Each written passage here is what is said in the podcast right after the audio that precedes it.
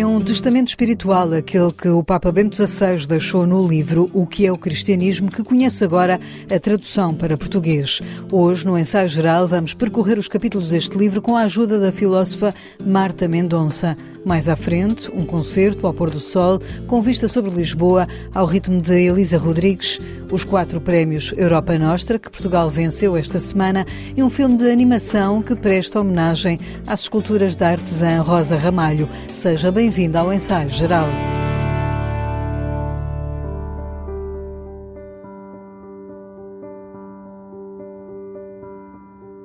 O que é o cristianismo? É um livro que acaba de chegar às livrarias e que apresenta um quase testamento espiritual do Papa Bento XVI, como diz o subtítulo. A obra, editada pela Lucerna, com tradução de Luísa Silva Maneiras, dá a conhecer, ao longo de seis capítulos, o pensamento do Papa que surpreendeu o mundo ao resignar em fevereiro de 2013 teólogo, Bento XVI retomou, como escreve no prefácio, depois da eleição do Papa Francisco, o seu trabalho teológico e no livro reuniu um conjunto de entrevistas e textos, bem como reflexões sobre temas atuais. Este livro é, na opinião de Marta Mendonça, docente de Filosofia da Universidade Nova de Lisboa, um testamento que Bento XVI quis deixar a crentes e não crentes. Claramente este texto, tanto pelo título como pelo subtítulo, é como uma espécie de final do percurso de Bento XVI. Por um lado, o que é o cristianismo, é o texto retoma, de alguma forma, a primeira grande obra de Bento XVI, que era a Introdução ao Cristianismo, é escrita 55 anos depois, e alguns tópicos da Introdução ao Cristianismo são aqui retomados, o que significa que são preocupações de muito longa data de Bento XVI ao longo de toda a sua vida. Os dois textos estão separados por 55 anos, não é pouco tempo. Depois, também me pareceu muito interessante o subtítulo, quase um testamento espiritual. Porquê? Porque provavelmente muitos de nós ouvimos ou lemos o testamento espiritual de Bento XVI no princípio de janeiro deste ano. E parece-me que também, desse ponto de vista, este texto é uma espécie de ilustração desse testamento espiritual. Nesse texto, além de agradecer eh, pronto, a Deus, à família, aos amigos, aos colaboradores, etc., à beleza, ao mundo, à pátria, à sua pátria alemã, Bento XVI desafiava-nos a manter-nos firmes na fé. E parece-me que este é um texto no qual o Papa dá razões para que os cristãos do Ocidente redescubram a beleza da sua fé. Portanto, é muito interessante isto. O que é o cristianismo? Este é um texto cujo título poderia pensar que é destinado a pessoas não cristãs e não. É um texto dirigido aos cristãos para que redescubram o sentido profundo, a grandeza, a beleza, etc., dessa fé de que alguns parecem estar cansados. Bento XVI dedica um dos capítulos do livro ao que diz ser o escândalo dos abusos sexuais. No texto que data de 2019, o Papa escreve que hoje a acusação contra Deus concentra-se sobretudo na desacreditação da sua Igreja no seu todo. O Papa, que elegeu a expressão cooperador da verdade como lema do seu magistério, vê na fé um caminho de luz, indica Marta Mendonça, que leu com detalhe para o ensaio geral este livro. Um dos aspectos talvez mais, mais impactantes deste texto é ver como um homem de 95 anos se refere à vitalidade, à frescura da fé. Portanto, como ao falar de muitos temas, o sacerdócio, a Eucaristia, etc., está a pensar as próximas gerações dos cristãos vão ter que aprofundar estes temas. E, mais do que uma espécie de recuperação de, de terreno perdido, o Papa Bento XVI convida-nos a, a, ter um olhar menos unilateral sobre alguns aspectos de, do debate contemporâneo. Dou, dou, exemplos, por exemplo, a, o, o, mais controverso de todos, o capítulo que, que consagra aos abusos sexuais. A ideia de pensar é o foco com que foi explorado, tanto no interior da Igreja como fora da Igreja, o tópico do abuso, fez-nos perder consciência de que na Igreja não é tudo abuso e, portanto, de que há bem e mal no interior da Igreja, isso que Bento XVI dirá também no, no, no final do seu testamento espiritual e que aqui uh, recupera que, com as suas luzes e sombras, a Igreja continua a ser um lugar de salvação. Nos tempos que correm, em que muitos se afirmam como católicos não praticantes, Bento XVI lembra a importância da prática da fé no livro O que é o Cristianismo. A ideia de que nós, se calhar o Ocidente cristão, vê na Eucaristia um mandamento da Igreja. É preciso ir à missa ao domingo. E, e o Papa apresenta-nos a Eucaristia como qualquer coisa de que é absurdo prescindir de que não faria sentido que um cristão prescindisse. Portanto, é o outro lado, é, é ganhar altura, ganhar eh, sentido. Era um intelectual eh, enorme. Tem uma capacidade incrível de expor de maneira límpida, relativamente simples, questões que, para um teólogo, são entendidas num certo sentido, para cada um de nós que não somos teólogos, dão perspectiva sem nos obrigar a meter no emaranhado de questões que são muito técnicas. Numa linguagem acessível, Bento XVI discorre a cada capítulo sobre diferentes temáticas, mas há uma que sempre lhe foi cara e que foi o lema do seu pontificado, a questão da verdade. E o Papa, neste texto, neste, ao longo destes textos, vai insistindo nesta ideia de que a referência à verdade é central para o homem só nos podemos encontrar na comum referência à verdade. E, portanto, faz uma coisa que eu acho que qualquer intelectual contemporâneo eh, e qualquer pessoa eh, com fé ou sem ela é levada a refletir, que é que o que nos defende da intolerância é a referência à verdade. Ou seja, a verdade não é um fator de intolerância, mas aquilo que nos protege da intolerância. E, e, e percebe-se claramente que Bento XVI, como João Paulo II também, como o Papa Francisco, naturalmente, tem no horizonte a ideia de que os momentos de maior intolerância do mundo contemporâneo foram promovidos por ateísmos. Não há que temer nenhuma, nenhuma forma de intolerância vinda do interior de quem tem a convicção de que o homem pode chegar à verdade mas de quem não tem essa convicção. Eh, e esse parece-me que é mesmo o ponto onde Bento XVI se sente cómodo para dialogar com toda a gente. Por exemplo, é, muito, é muitíssimo bonita a primeira parte do texto em que Bento XVI fala do diálogo ou da relação entre o cristianismo e as outras religiões. Aliás, a lógica do texto é um pouco essa a natureza da religião, a relação com o islamismo, a relação com o judaísmo e depois o que é o cristianismo de dentro. É muito, muitíssimo bonito. E, e justamente um dos aspectos que Bento XVI, no, nos, no qual Bento XVI insiste, é esta ideia de que o cristianismo deseja dialogar com as religiões no horizonte da verdade. Portanto, é que há religiões à espera de se encontrar com a verdade, um pouco essa ideia. Bento XVI, que disse que a fé não é uma ideia, mas a vida, deixa com este livro muitas linhas de leitura sobre o mundo de hoje, indica a docente da Universidade Nova, Marta Mendonça. É um texto que, que eu recomendaria, de facto, a quem queira compreender um pouco as inquietações do homem contemporâneo, as, por exemplo, uma ideia muito forte que aparece também no texto e que eu acho que que vem desde, desde o princípio do pontificado de João Paulo II, que é a ideia de apresentar Deus como misericórdia. A dimensão da misericórdia de Deus. É, Bento XVI explora aqui a ideia de que cada um de nós sente necessidade dessa misericórdia, de se sentir acolhido, de ter outra oportunidade. Portanto, e, e, e, isso eu acho que é uma experiência do mundo de hoje, uma experiência associada justamente à nostalgia de Deus, de que ele também falava. É justamente esse lado muito contemporâneo também deste texto, ou seja, é um texto para já de uma leitura fácil em termos de escrita, de qualidade de escrita, mas ao mesmo tempo também com mensagens para aquilo que é aquilo que estamos a viver na Igreja hoje, os desafios que se colocam, mas também ao próprio mundo, com os confrontos entre religiões. É, absolutamente. É, por um lado, um texto de, de linguagem fácil e tem outra coisa que eu penso que Bento XVI só foi desenvolvendo com o tempo, que é, tem algumas componentes autobiográficas que não são muito comuns no texto dele. Por exemplo, pequenos episódios nos quais ele diz que na Comissão Teológica Internacional tinha grandes amigos que divergiam muito profundamente dele e que algum dia, para não se incompatibilizar com um amigo, foi a única vez que faltou à reunião. Pronto, coisas desse estilo que são muito. Por exemplo, como se celebrava o dia de São José, ele era José Ratzinger, é? como é que se como é que se celebrava o dia de São José em sua casa, quais foram os textos que o tocaram quando foi ordenado, coisas deste tipo. Portanto, tem um lado de testemunho pessoal de como mais que um intelectual, ele era um homem apaixonado. O Papa, que escreve que a Igreja Viva é uma tarefa maravilhosa, deixa neste quase testamento espiritual um testemunho da vitalidade da fé.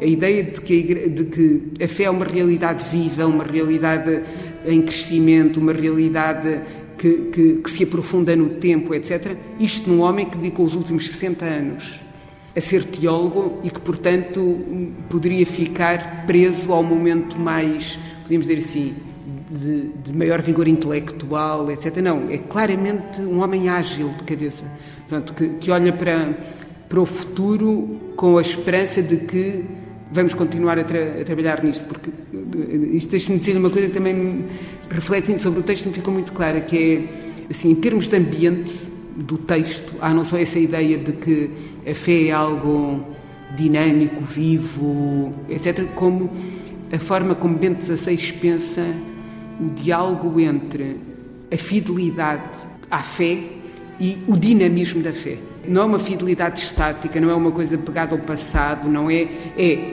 A fé é algo que no tempo se aprofunda, se olha de, de, novas perspectivas, etc. Mas sempre na fidelidade a uma. sem rupturas, podemos dizer assim. Na fidelidade dizer, num diálogo entre amor à verdade e necessidade de conversão, uma coisa desse estilo. Pronto, é, é, é, muito bonito. Marta Mendonça, docente de Filosofia da Universidade Nova de Lisboa, que leu para o ensaio geral este derradeiro livro de Bento XVI, O que é o Cristianismo, que está nas livrarias com a chancela da Lucerna, numa edição com o apoio da Renascença e da Fundação A Junção do Bem.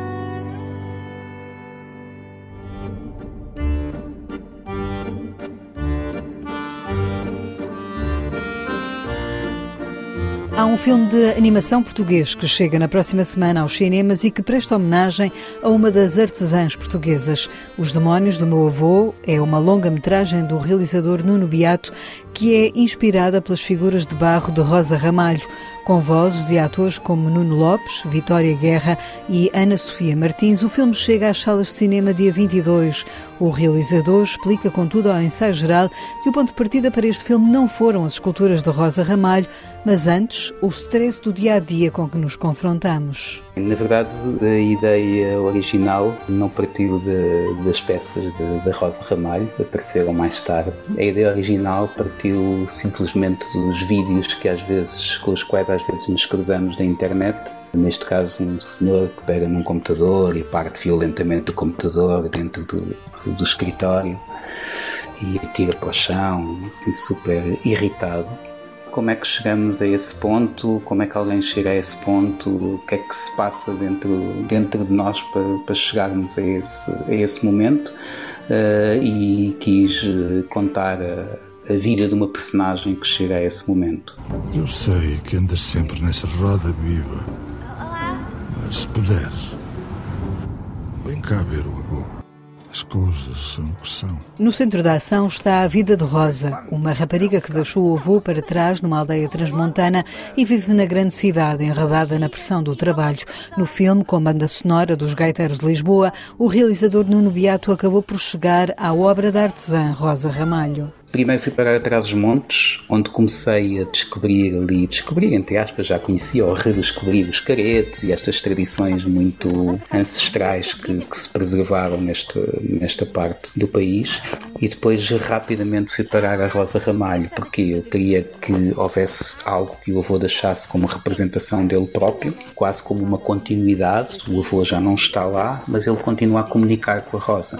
E ele comunicaria com algo muito natural, muito do povo, portanto ele não podia fazer esculturas iguais aos meus desenhos. Eu queria que ele fizesse uh, esculturas de alguém que viveu numa aldeia o tempo todo. E isto muito rapidamente fui parar às peças de Rosa Ramalho, que também também esta personificação, às vezes demoníacas, misturado com este lado muito rural e muito simplista, mas que ao mesmo tempo é, é incrível.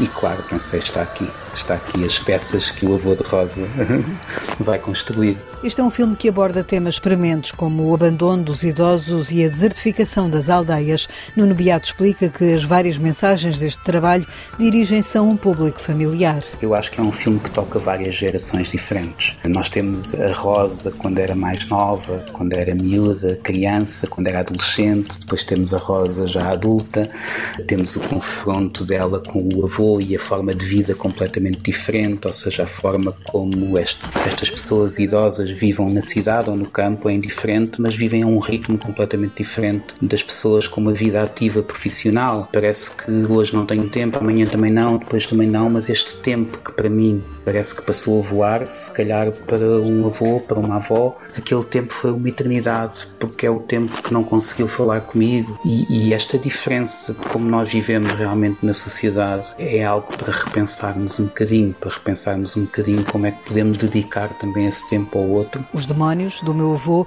tem argumento do escritor Posidónio Cachapa e de Cristina Pinheiro. Chega aos cinemas na próxima quinta-feira.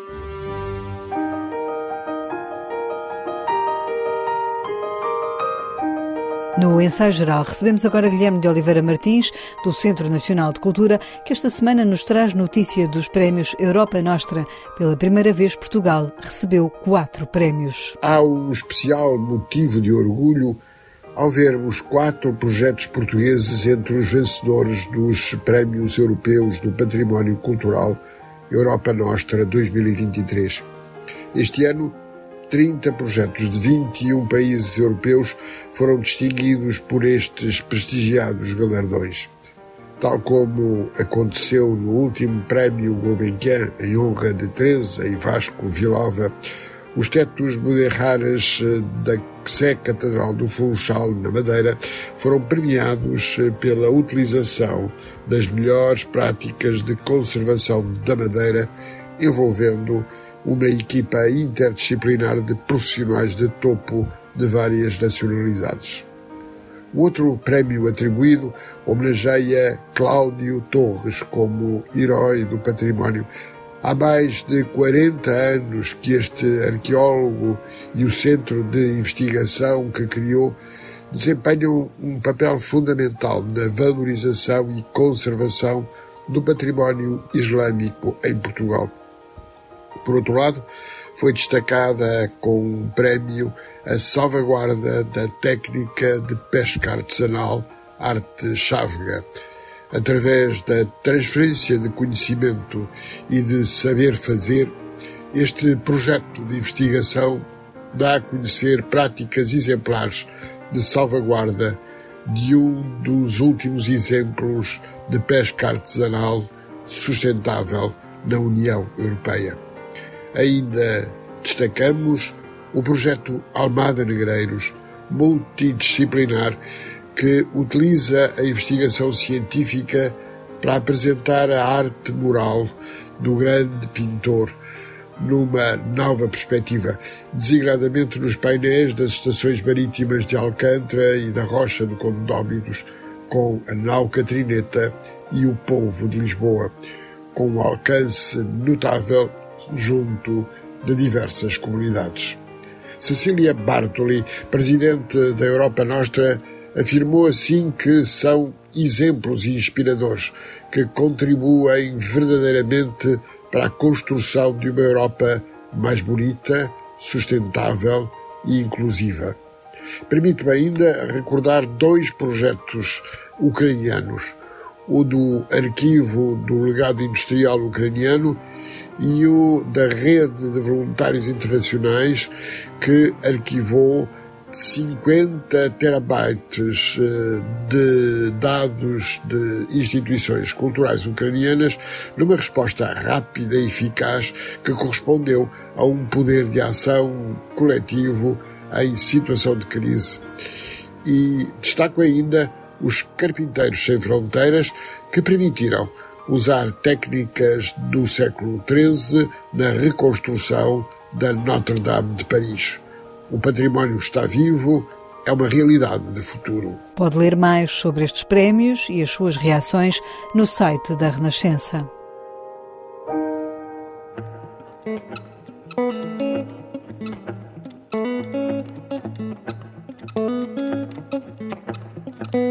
Dá-me amor bom, que amor perfeito é o nome de flor. Dá-me amor bom, que eu já me cansei de andar atrás dessa flor frágil que entre os dedos se desfaz. É esta a voz que vai poder ouvir num espetáculo ao final da tarde com vista para o Tejo e para Lisboa. A Casa da Cerca em Almada recebe no sábado, dia 24, a partir das seis e meia da tarde, Elisa Rodrigues, a cantora que promete ao público um concerto com algumas novidades musicais. Eu tenho um concerto agora um bocadinho híbrido porque eu estou quase, quase a lançar um EP em setembro mas eu tenho andado a partilhar já singles, portanto já partilhei três singles deste, deste EP, portanto este concerto é um bocadinho híbrido, traz um bocadinho o meu best-of dos discos anteriores as canções que as pessoas normalmente me pedem, gostam de ouvir, e ao mesmo tempo já vou assim levantar aqui o véu para o que há de vir, já vou trazer temas novos. Com entrada gratuita, este é um dos espetáculos do A Música na Casa da Cerca, um evento que já vai na nona edição.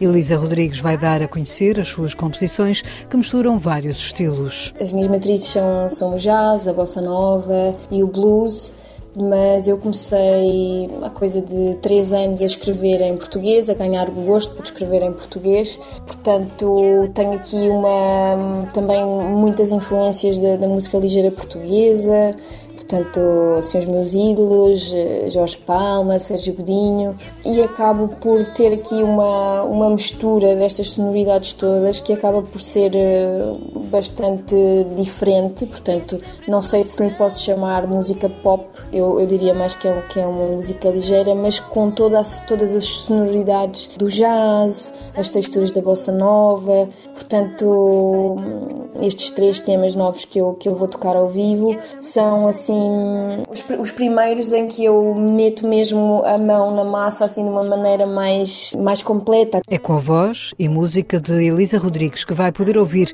ao vivo dia 24 na Casa da Cerca de Almada que fechamos o ensaio geral de hoje que teve sonorização de José Luís Moreira. Pode ouvir-nos de novo em podcast, nas plataformas ou no site da Renascença. Tenha um bom fim de semana e até daqui a oito dias.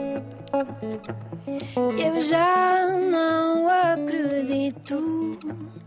Amor de filme é mito. E é sempre tudo tão bonito. Mas eu já não me deixo enganar.